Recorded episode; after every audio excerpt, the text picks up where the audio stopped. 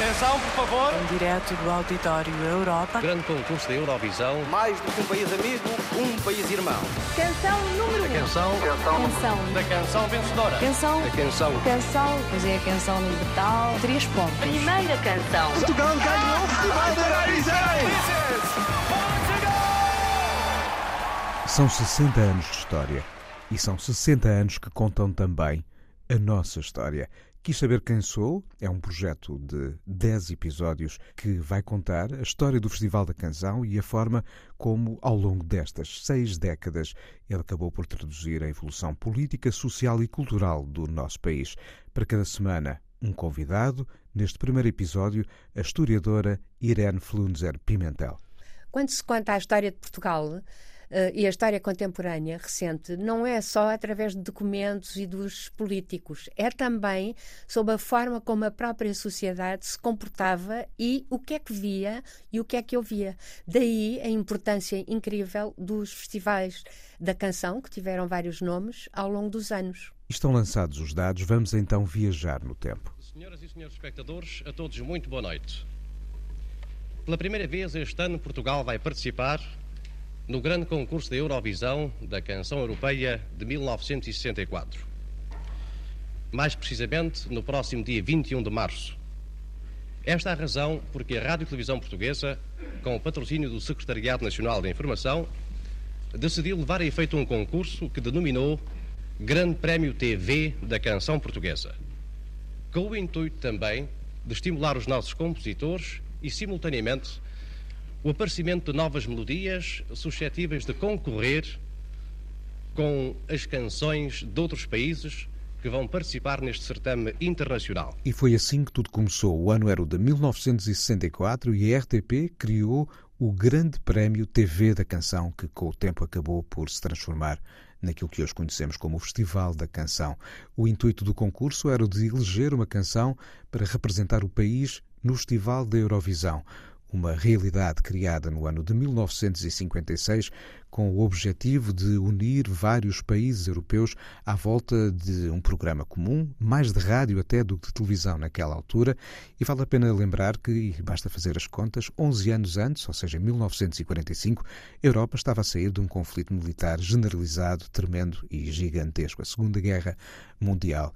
E vale a pena lembrar que a primeira cantora a desfilar pelo palco da Eurovisão em 1956 era uma holandesa de ascendência judaica, cuja família tinha sido obrigada a deixar a casa, na Holanda, a quando da invasão nazi.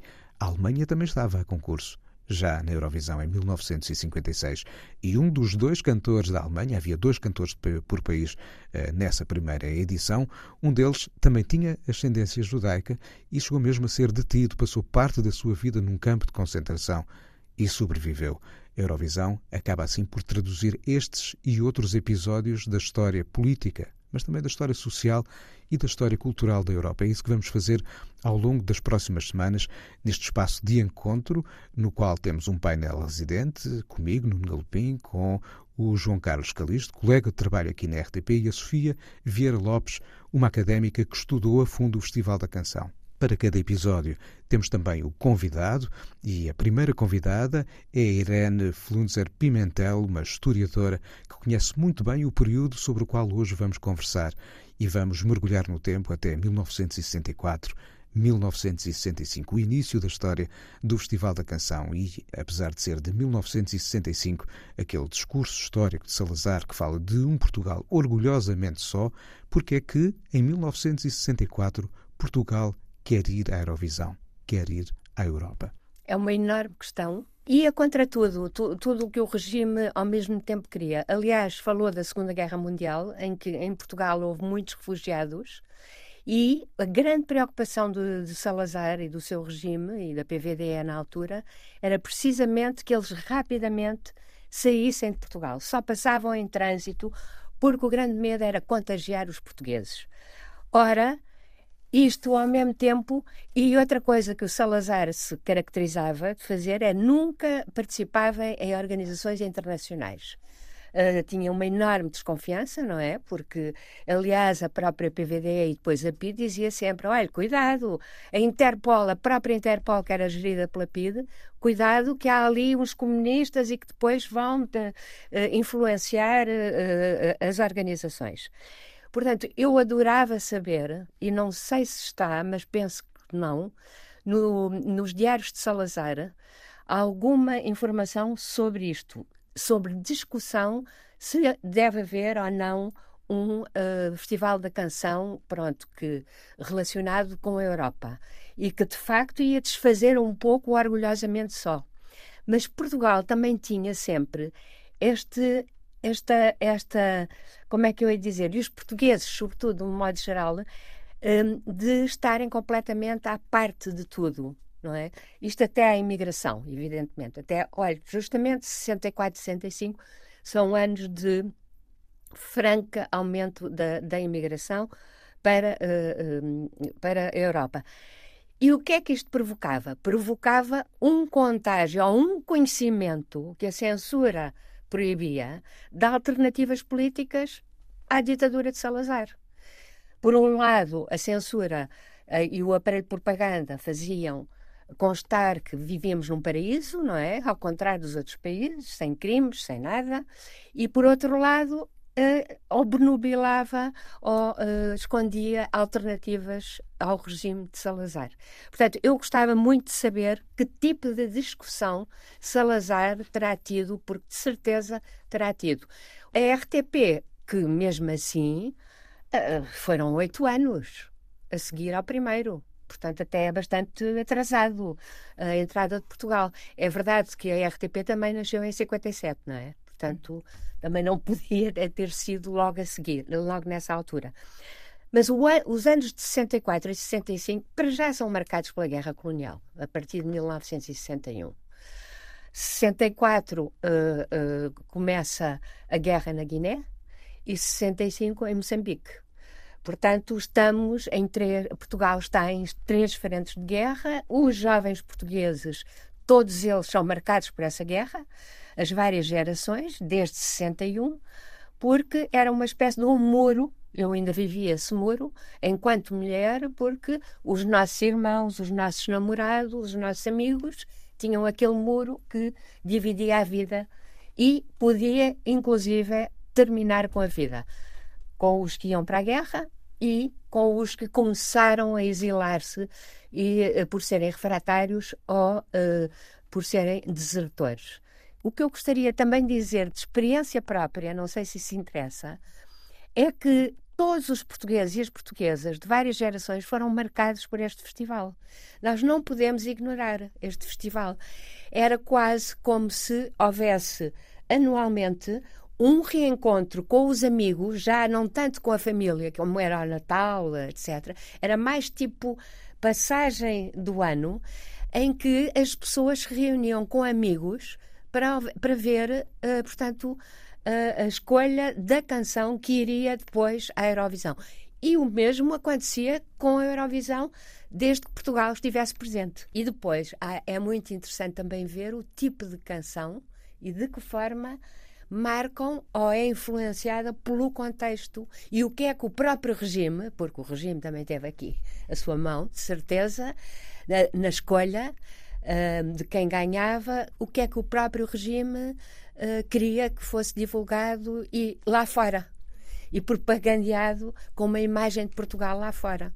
Estamos de facto em 1964, é criado um primeiro grande prémio TV da canção, mas João Carlos, não era a primeira vez que havia um festival de canções entre nós. É verdade, já desde o final da década de 50, precisamente, desde 1958, que tinha havido uma primeira tentativa, portanto, dois anos depois do início do Festival da Eurovisão, houve o primeiro Festival da Canção Portuguesa no Cinema Império, em Lisboa. Foi o evento onde Simone de Oliveira se apresentou ao público. Não foi, uma não foi um, um, concurso, portanto, não houve um vencedor, apesar de muitas vezes se referir a Maria de Fátima Bravo, que vocês sabem lá, como uma canção vencedora desse evento, mas não houve, não houve de facto. Foi a canção que teve mais palmas, que foi mais aplaudida, que saltou mais para a rádio, que em disco foi um grande sucesso e, portanto, é daí que tem uh, este, este epíteto de canção vencedora.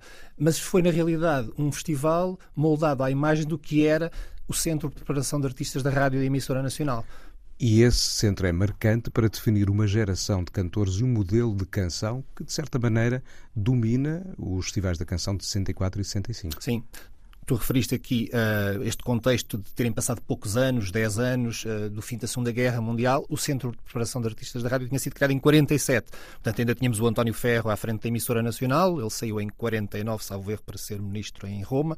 Uh, e é esta ideia de criar uma canção que por um lado, tinha a ver com as tendências da canção internacional, da canção romântica, da canção ligeira da época, mas por outro, queria ter muito as ideias também do país isolado, do país folclórico, com uma homogeneização de, de, de géneros quase, em que tudo soasse ao mesmo.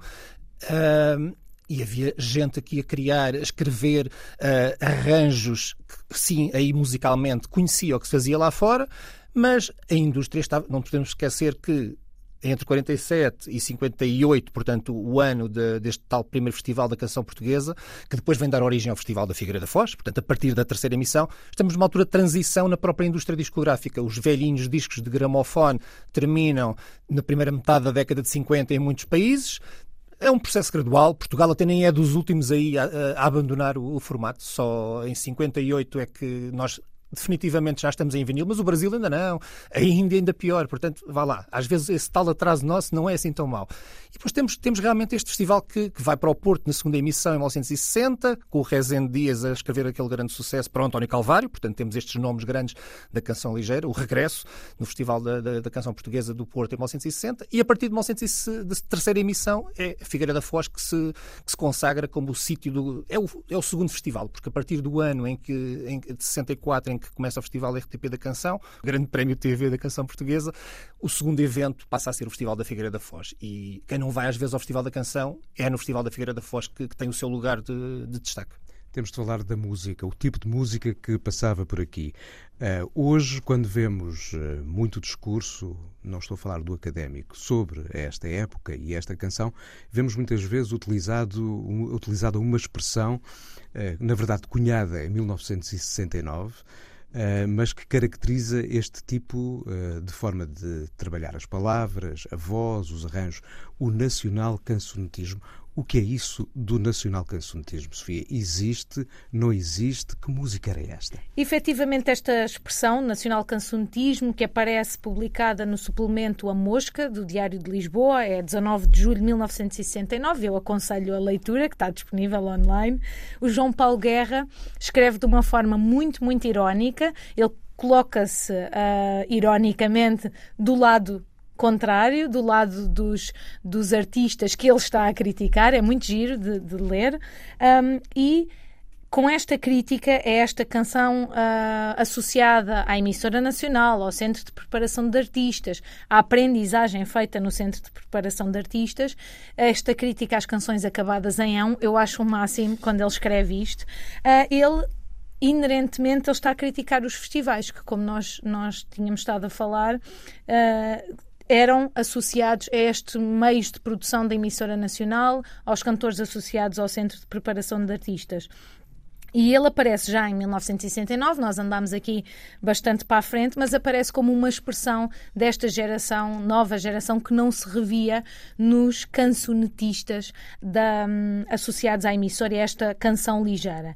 E, efetivamente, este modelo de canção ligeira, associado à orquestra, associado a estes uh, autores que vinham também do teatro de revista uh, e que eram veiculados pela imprensa, pela indústria fonográfica, uh, esta nova geração do João Paulo Guerra vinha precisamente a contrariar. E é muito interessante, já, já agora, e andando também um bocadinho para a frente, o João Paulo Guerra escreve isto em julho, já tinha acontecido o Zip Zip, que vamos falar depois nos próximos episódios, e que realmente trazia intérpretes que nada tinham que ver com estas canções, que falavam de um Portugal muito um, tranquilo, pacificado, acho que pode ser essa a expressão, muito consensual, com muitas, muitas aspas, que o João Paulo Guerra queria criticar aqui.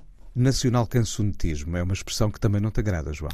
Não, porque é a tal questão. Na altura foi muito importante, em 1969. Uh, teve uma carga política. Uh, tentou demarcar o que era uma canção uh, antiga daquilo que era uma modernidade, mas é curioso que aparece exatamente no ano em que a, a, canção ligeira está a ser transformada por dentro, dentro do próprio festival até, com a Vitória da Desfolhada, que é a autoria de dois jovens, do José Carlos Ari dos Santos e do Nuno Nazaré Fernandes. Portanto, o problema muitas vezes é quando hoje em dia é usado o termo para tentar definir um género que nunca foi um género, porque lá dentro cabia o folclore, o fado, a canção ligeira, tanta coisa tão diferente. É muitas vezes essa questão que nos dias de hoje acaba por, por ficar fora de contexto, mas também tem a ver com as tais ambiguidades que, que a Sofia Vieira Lopes e a Irene Fundo Pimentel já referiram eu fui muito marcada por essa expressão, nacional, nacional e, portanto, nós gozávamos e, portanto, tínhamos as nossas escolhas. Nessa altura já é o Bob Dylan e a John Baez, os Rolling Stones, enfim, está a ver como é que é. E o termo nacional é que é muito fundamental aí também nacional de nacionalismo, uhum. não é?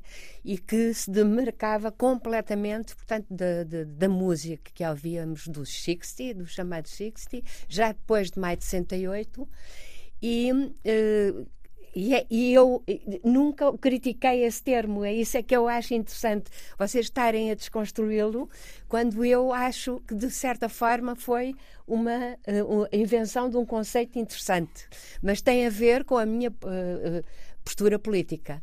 Em 1964, a vitória foi de António Calvário. Irene, esta canção tem por título Oração. A sua escolha e a própria canção em si guardam um retrato da sociedade, do peso da religião na sociedade na altura. Da Igreja Católica, não é de outras igrejas. Fundamental. Senhor, a teus pés eu confesso. E tenho aqui uma coisa: o meu amor maltratei, que era algo que, segundo o Código Civil Português, por acaso não se focava, não se falava dele. Porque cada um homem, por exemplo, era sempre o chefe da família, o marido, e, no caso de maltratar a mulher e a mulher, por exemplo, que, que querer sair de casa com os seus filhos, não o podia fazer. Era obrigada a voltar ao lar conjugal, como se dizia, pelo próprio aparelho de justiça. O que é muito interessante aqui, porque eu só agora é que me. Eh, pronto, não estive a analisar a canção, mas de facto também mostra que há um tratamento uh, no seio do lar, entre aspas, conjugal, que é reproduzido aqui. E que é, evidentemente, redimido aqui, porque aquilo é tudo, é, é sobretudo uma redenção. Sim, eu lembro-me que já na altura foi muito criticado, pelo menos nos meus nos meios em que eu em que eu me cruzava. Eu estava também no liceu francês e na parte francesa, portanto há aqui também um aspecto que eu era mais cosmopolita do que isto e eu tinha na altura 13 anos, mas lembro-me que foi uma grande crítica e que depois uh, o, o de 65 já é considerado uma espécie de evolução não é? Mas pronto, vocês dirão melhor. Uh, João, uh, 1964, nos estúdios do Lumiar, com a Marilena Fialho Gouveia e o Henrique Mendes a apresentar, com a orquestra. O que era este festival? Quem é que lá estava? A orquestra dirigida pelo maestro Tavares Bel, portanto um dos nomes... O único maestro para todas as canções. Para todas as canções uh, um dos nomes grandes de, desta época, uh, especialmente nestas funções, embora muitas vezes as pessoas partilhassem também uh, a autoria de canções. O, por exemplo, o Nóbrega e Souza, que é um dos nomes que escreve muitas que escreve a canção vencedora do ano seguinte, o Sol de Inverno para, para Simão de Oliveira, não era um maestro que, que trabalhasse nessas funções, mas havia os, a maior parte deles que, que dobravam como maestro e como compositor. Temos aqui realmente, não, não, não quero usar a palavra nata, mas temos aqui um grande leque de, de, de cancionetistas que estavam a representar realmente o que era a canção da época. Um Star System. É o Star System, sim, é o nosso Star System. Uh, é, o, é o songbook português, não é o Great American Songbook, é o Great Portuguese Songbook. Uh, temos um, um, cantor, Guilherme Kjolner, que podíamos ter tido o Luís Pissarra, portanto, estas vozes que vinham do canto lírico, que faziam carreira a cruzar os dois universos, quer por razões razões uh, comerciais, quer por razões também, acredito que de, que de gosto. Uh, o Guilherme Kellner, que era um nome com 50 e tal anos, portanto não era de todo comum aparecer alguém, estamos no primeiro ano, bem sei, mas o Festival da Canção não o associamos normalmente a pessoas com, com, com esta idade a maior parte tinham 20, tinham 30 anos. O António Calvário tinha 26 anos, tinha 25, 26 anos. E curiosamente, na autoria da letra, a oração, temos alguém com 30 e poucos anos, o Francisco Nicholson. Portanto, uh, os outros dois nomes e o autor da música, o mestre João Nobre, claro que já, já era alguém com, com, com, com, muito mais escola, com muito mais experiência. Mas às vezes a juventude da época estava também uh, ligada a, a, este tipo. Aliás, é, é curioso ver a maneira como os próprios escritores de canções vão uh, sofrendo novas influências ao longo da passagem, às vezes um período de um, dois anos, e as coisas se alteram bastante. Temos aqui a Gina Maria, temos aqui uma canção chamada Para Cantar Portugal, que também foi interpretada pelo António Calvário. Portanto, é, é realmente a Madalena Iglesias. Portanto, temos os nomes que davam cartas na, na indústria da época. O Artur Garcia também o Arthur, passa O Artur Garcia também está aqui, sim, uh, com, com, com, uma canção chamada Finalmente e outra chamada Foi Sonho. Portanto, há aqui um, sempre muitas ideias idílicas, uh, as relações uh, amorosas, que eram o grande, o grande tema da, das canções, porque estar aqui, nesta altura, a pôr algum dedo na ferida, claro que ainda estávamos pelo menos a dois anos disso acontecer de forma algo, algo tenue. Só no Festival de 67, a três anos, vá, a três anos, 1967. Portanto, aqui ainda não. Há momentos deliciosos na emissão televisiva, como a presença de dois grandes telefones daqueles de PBX à antiga, com a manivela e aquelas, aqueles cabos que eram conectados para podermos falar com, por exemplo, vamos escutar aqui a ligação a Aveiro. Foi assim. Minha senhora, peço-lhe o obsequio que me pôr em contato com Aveiro. Por ordem alfabética, Aveiro é a primeira capital do distrito a dar a sua votação. Está? É Aveiro? Aveiro. Aqui é Lisboa, Rádio Televisão Portuguesa, Tenha a vossa votação pronta, por favor. Sentimos aqui, eh, Irã, nestas palavras, um tremendo formalismo. Formalismo e um sentido de obediência também, não é? Relativamente, neste caso, ao locutor. do locutor depois para o representante da Aveiro. E, e é muito interessante isso. isso. Também do, do, da, na perspectiva do género, que eu acho muito interessante a maneira como a Madalena Iglesias e a Simone de Oliveiras uh, foram colocadas em rivalidade. Uh, portanto, ou se gostava de uma ou, não, ou, se gostava de outra. É um bocadinho aquela coisa, ou se gosta do Camilo Castelo Branco ou essa de Queiroz. E isto é muito interessante. Depois ela, mais tarde, acho que é a Simone de Oliveira que conta que elas até não eram grandes rivais do ponto de vista uh, do relacionamento, pelo menos é o que ela diz, não sei. E eu acho que é muito interessante também que é o papel das mulheres, ao fim e ao cabo, sei quem ele é, ele é bom rapaz, tímido até, não é? Da Madalena Iglesias, mas também a rivalidade entre elas perante o homem, marido, chefe de família. Há aqui, assim, eh, não deixa de haver, e musicalmente falando, um confronto entre o que passava eh, por estas canções a concurso e o que era, 1964, o ano, por exemplo, dos She Loves dos Beatles, que de repente gera até a ideia de um fenómeno e é, é.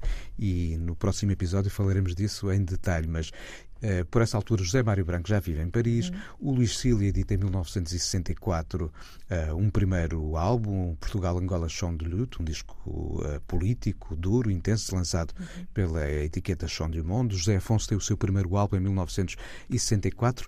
Que mundos eram estes aqui assim, em aparente, não é aparente, em contradição mesmo? efetivamente há uma grande contradição, há um contraste brutal entre a música que passava na televisão e não é só o festival, é o resto da música que aqui estava a passar na televisão, que tinha este modelo, eu posso dizer um modelo, um modelo pacífico. Não é um modelo que não levantava ondas, que era consensual, que as pessoas conheciam. Eu, eu, eu estou a batalhar muito nesta ideia de ser conhecido, porque para a televisão é importante que haja audiências, não é? Que, que as pessoas reconheçam e depois estes iés porque as pessoas até usavam, tanto quanto sei, não vivi na época, mas usavam a expressão como uma expressão também com uma conotação negativa, os iés, cabeludos, ou seja, era uma postura totalmente diferente, era uma forma de estar na vida totalmente diferente. Os Beatles, nesta época, ainda usam gravata, ainda têm aquele ar mais formal. Mas... O, cabelo ainda não está demasiado comprido. Exatamente. É um gadilhudo, mas não tropo. Exatamente, exatamente. Mas já trazem com a sua música e com a forma de estar em palco também, não é? Guitarras elétricas, bateria e cantar ao microfone a dançar e a pôr a audiência a dançar, essa é uma postura muito diferente destas canções que aparecem aqui no festival. Estas canções não são para dançar. As canções do festival são para escutar. E também aqui esta ideia de algo intermédio entre o que é para dançar ou o que é para estar sentado a escutar, como a música chamada erudita o que de resto era até uma tendência dominante na Eurovisão da altura.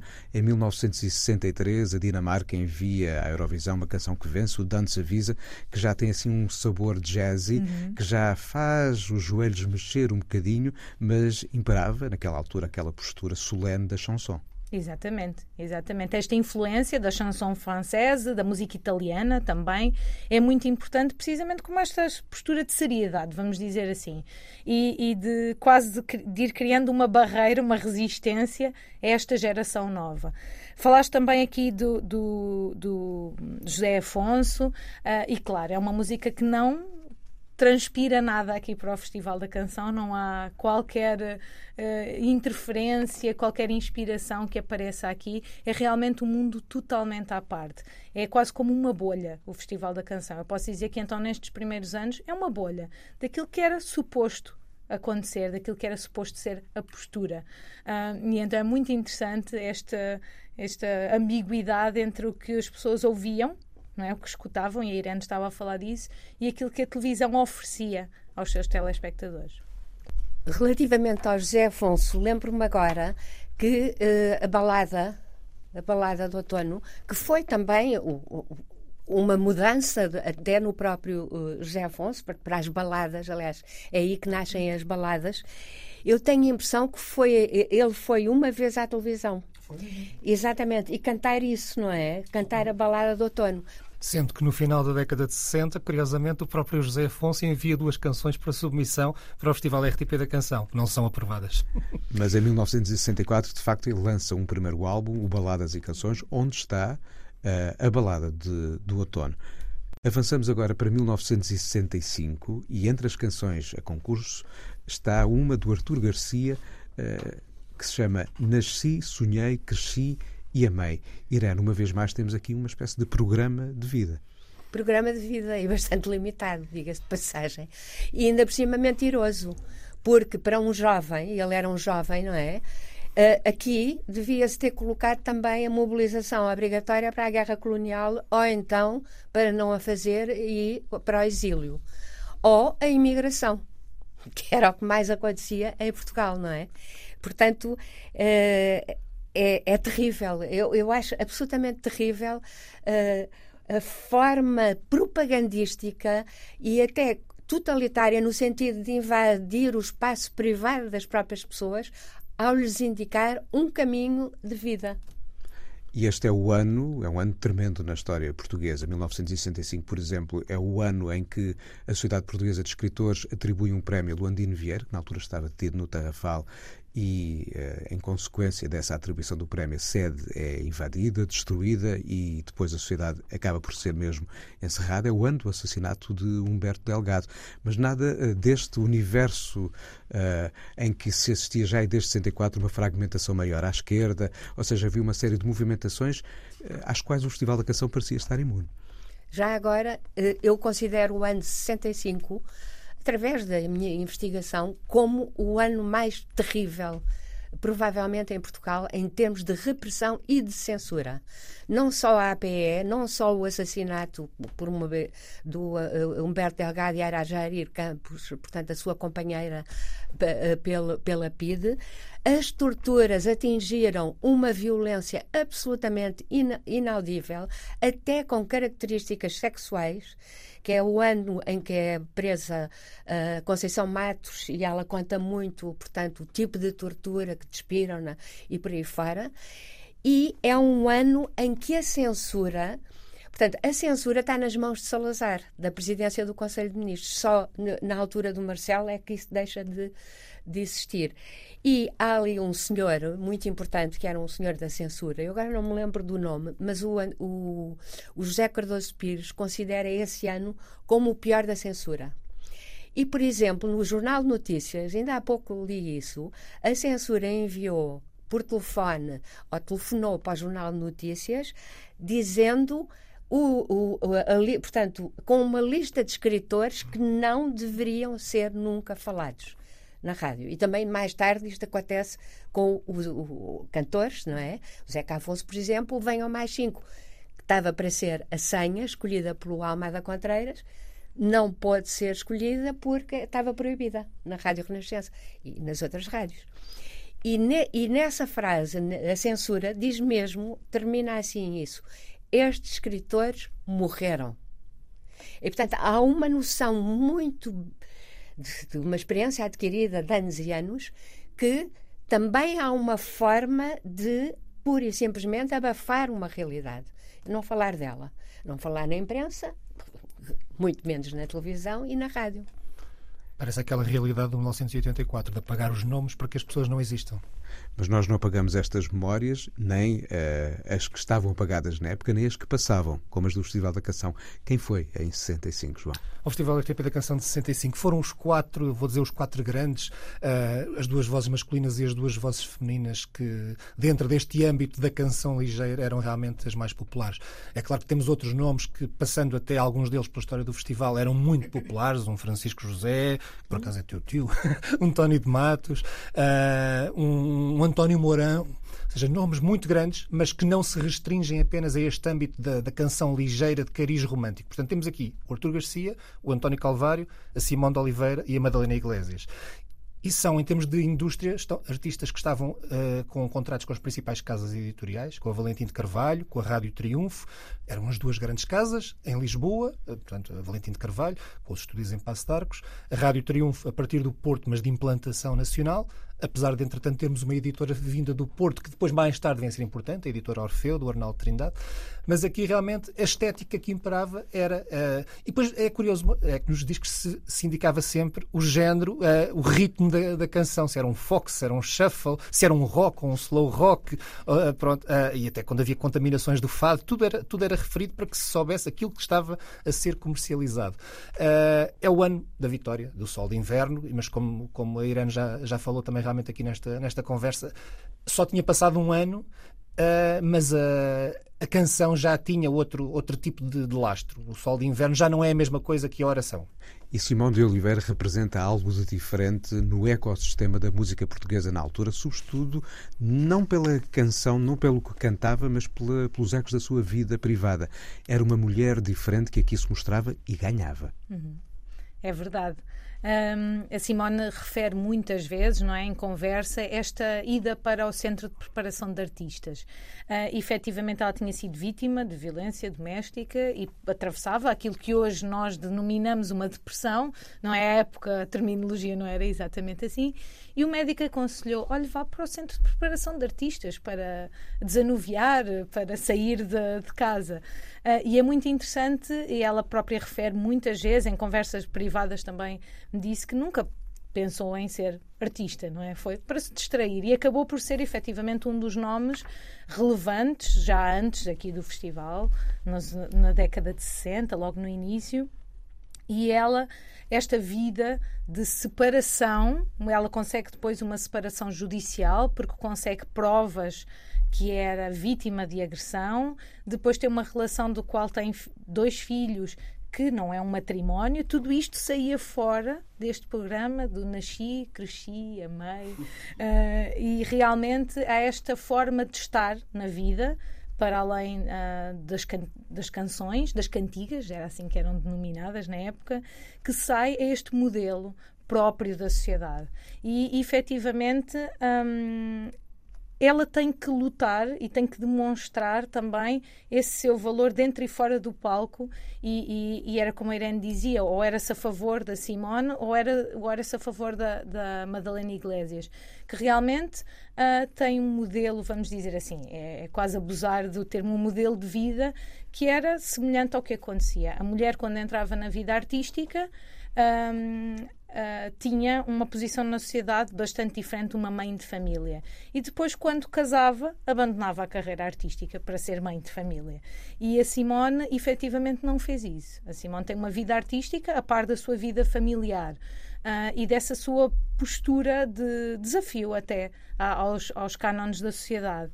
E é muito interessante que é a imprensa que impola esta rivalidade entre a Simone e a, e a Madalena Iglesias, claro que para vender revistas e jornais, não é? Fazia parte. Uh, e elas afirmam que não havia essa rivalidade dessa forma, mas a, a, sua postura, a sua forma de estar é muito diferente. Eu encontrei entrevistas, uh, relatos muito interessantes com pessoas ligadas à indústria que as colocavam efetivamente em dois patamares diferentes. E isso tinha que ver com as suas ideias e valores do que era uma mulher na sociedade de 1960, não é? Um, e essa é realmente muito, muito importante. Eu queria só aqui assinalar que esta ideia de propaganda no festival muitas vezes não está na letra das canções. Nós vamos ler as letras, elas parecem completamente inócuas. Está precisamente em toda esta postura, em quem são as pessoas que as cantam e são todos os valores que estão associados a, a estas canções. E isso é muito eu acho que isso é muito interessante, porque é uma forma de propaganda que é mais uh, subreptícia, digamos assim, não é? Que está mais escondida, que não é um alvo tão direto. Uh, mas está lá. Mas está lá, efetivamente. A escolha destas pessoas, e que ainda primeiro é da direção da RTP escolher, não é? Era muito relativamente a também não haver nada de política. E realmente a questão da Simão de Oliveira é quase que uma espécie de mini subversão. E, e há o, o, uma coisa que eu acho que é muito interessante, que também é alimentado, que é a ligeireza da Madalena Iglesias versus a profundidade da, da Simone de Oliveira, e que tem a ver até com a forma como ela cantava. Uhum. Então, há, há pouco, é interessante isso, há pouco estávamos a falar do qual era o universo musical em torno do festival. Isto também vem das entrevistas que eu fui fazendo ao longo da minha investigação com pessoas que são fãs, que é o público, ou seja, não com os intervenientes diretos, e que assinalavam precisamente a Madalena como uh, uma cantora mais ligeira, mais moderna, uh, que apelava mais aos jovens, e a, e a Simone não, o que também é uma ambiguidade muito interessante, não é? Esta questão, estamos a falar da vida pessoal e da postura perante a vida e, de, e daquilo que depois era visto pelo público público, como é que o público entendia isto. Por isso é, é muito giro, eu achei muito interessante quando começo a comparar precisamente estas histórias de vida, não é? E a forma depois como o público as recebia e como é que reproduzia certos discursos em relação à vida delas, esta ideia mais de modernidade ou de seriedade, vamos dizer assim, e, e acho que isso é, é muito interessante também de analisar. Eu continuo sempre a dizer que é uma grande ambiguidade. E já agora, eu queria dar aqui um detalhe relativamente à escolha das canções, como é que eram feitas as escolhas da canção, que vai, vai estando aqui um assunto um bocadinho, vamos passando por ele, e eu acho que é interessante. E, efetivamente, não havia uma censura no sentido restrito da palavra às canções que concorriam ao festival. Elas eram enviadas de forma anónima, havia um júri de seleção, escolhido pela RTP, claro, que também tinha funcionários da RTP, não só, mas também tinha pessoas da rádio, dos jornais, de vários tipos de imprensa, vamos dizer assim, um, e as canções eram enviadas e eram selecionadas, eram, eram escutadas primeiro, eram selecionadas e depois abertos os envelopes onde tinham os nomes. Uh, não havia uma censura no sentido restrito da palavra, de olha, esta palavra não pode ser usada, mas era tácito, e isto foi-me explicado pelo Manuel Jorge Veloso, que fez parte destes júris inicia, inicialmente, nestes primeiros anos, que era tácito o que é que era próprio passar na televisão ou não. Que tipo de, de letra, que conteúdo da letra era suposto passar na televisão. Ou, ou seja, não. havia um condicionamento. Havia um condicionamento, precisamente. Uma autocensura. E, e uma autocensura. Quem queria concorrer sabia o que é que era próprio para concorrer ou não. Outro dado interessante também que ele, que ele me lançou é o facto de, de ele se posicionar como uma nova geração que trabalhava na RTP com ideias que fugiam às ideias do regime e que aos pouquinhos, introduzindo determinados conteúdos em, na programação geral, um caso muito importante é o jazz, que aparece na programação televisiva, mas também aqui no festival, com algumas escolhas, pequenas escolhas, vamos dizer assim, e que aos pouquinhos vão aparecendo outras opções a estas opções que nós tínhamos falado aqui do Centro de Preparação de Artistas, das estruturas da emissora, do teatro de revista também, que era muito importante essa ligação. E então eh, é importante assinalar que algumas pessoas têm um papel-chave. São as pessoas, às vezes, que contornam a estrutura. Eu acho que isso é interessante numa estrutura tão grande como é a televisão e que nós às vezes entendemos como uma coisa monolítica e que tem uh, umas balizas muito determinadas e as pessoas conseguiam um pequenino espaço. E essa gostava de deixar aqui esta nota. Mas eu gostaria também de falar da questão internacional, porque uh, era importantíssimo aquela, aquela, aquela escolha pelo júri internacional era qualquer coisa que movimentava e, e provocava uh, furacões, porque as pessoas ficavam para já sempre contra a Espanha, não é? Porque a Espanha era sempre aquele, aquele inimigo, nem bom vento, nem bom casamento, e normalmente votava contra Portugal. Mas depois havia também aquela coisa, pois, eles estão contra nós. Eles, é, é, é, portanto, aí também o regime uh, tinha uma propaganda absolutamente, ao fim e ao cabo, a dizer que nós que somos o melhor país do mundo e estamos a, a defender a civilização cristã uh, em África através de uma guerra, somos atacados por todos os lados. E, de certa forma, cooptava-se o público para esta, esta noção. E, de certa maneira, há uma expressão da relação dos outros connosco quando, em Copenhaga, em 1964, o tal primeiro festival da Eurovisão ao qual Portugal concorre, alguém irrompe da plateia com um cartaz a dizer boicota, boicota em Franco, boicota em Salazar. O António, o António Calvário refere que felizmente foi depois de ele ter cantado, porque ele diz que não sabe como é que reagiria se lhe tivesse aparecido aquilo à frente no momento em que ele estava a cantar. Algo que as imagens não, não mostraram, que as Sim. câmaras fugiram desse acontecimento. Nesse ano, ficamos em último lugar, com zero pontos, mas partilhámos com mais três países essa, essa derrota. Em 65 tivemos o nosso primeiro ponto. A Simone trouxe-nos o primeiro ponto, neste caso de Nápoles, no ano em que o festival é ganho pela France Gall, com o Poupée de Cire, Poupée de Son, que depois vai marcar a nossa canção do ano seguinte. Algo, algo estava em transformação. Exatamente. Ah, eu gostava também aqui de dar um detalhe que o António Calvário me confessou, vamos dizer assim, na entrevista que fiz com ele, que à chegada ele foi sozinho a, a, a Copenhaga, apenas a, sozinho no sentido em que apenas acompanhado pelo funcionário da RTP, pelo Manuel Jorge Veloso, não levou um maestro, uh, depois percebeu que não era, percebeu-se que não era assim que acontecia, e uma equipa grande com o maestro. E enfim, uma delegação. E uma delegação, não é? Toda, toda uma estrutura, e o António Calvário referiu que quando chegou a Portugal, claro que se sabia aqui o que é que tinha acontecido no palco desse protesto e que disse: olha, então. Um, não se fala do assunto, não é? Este assunto morreu aqui. Uh, e ele até confessou que realmente nunca mais tinha pensado no assunto. E só muito mais tarde, já depois de 25 de Abril, viu uma fotografia deste protesto. E, efetivamente, nós só conseguimos encontrar uma ou duas fotografias. Os arquivos da EBU também não têm estas imagens. Uh, e ele disse que tinha esquecido. Ou seja, esta ideia da memória coletiva que se falava aqui, do esquecimento, aquilo que se apaga e aquilo que se ressalta, que se faz lembrar, é muito importante. Uh, hoje nós falamos disto e, e, e, o interessante é que a própria história da Eurovisão durante muito tempo apagou este, este facto, não aparecia escrito em lado nenhum. Uh, e então acho que isto é muito, muito, muito interessante. O que é que nós queremos lembrar, o que é que nós queremos esquecer, o que é que nos fazem lembrar e o que é que nos fazem esquecer. E nós estamos aqui a lembrar que, de facto, desde 1956 a Eurovisão e desde 1954 o Festival da Canção ajudam a contar a nossa história.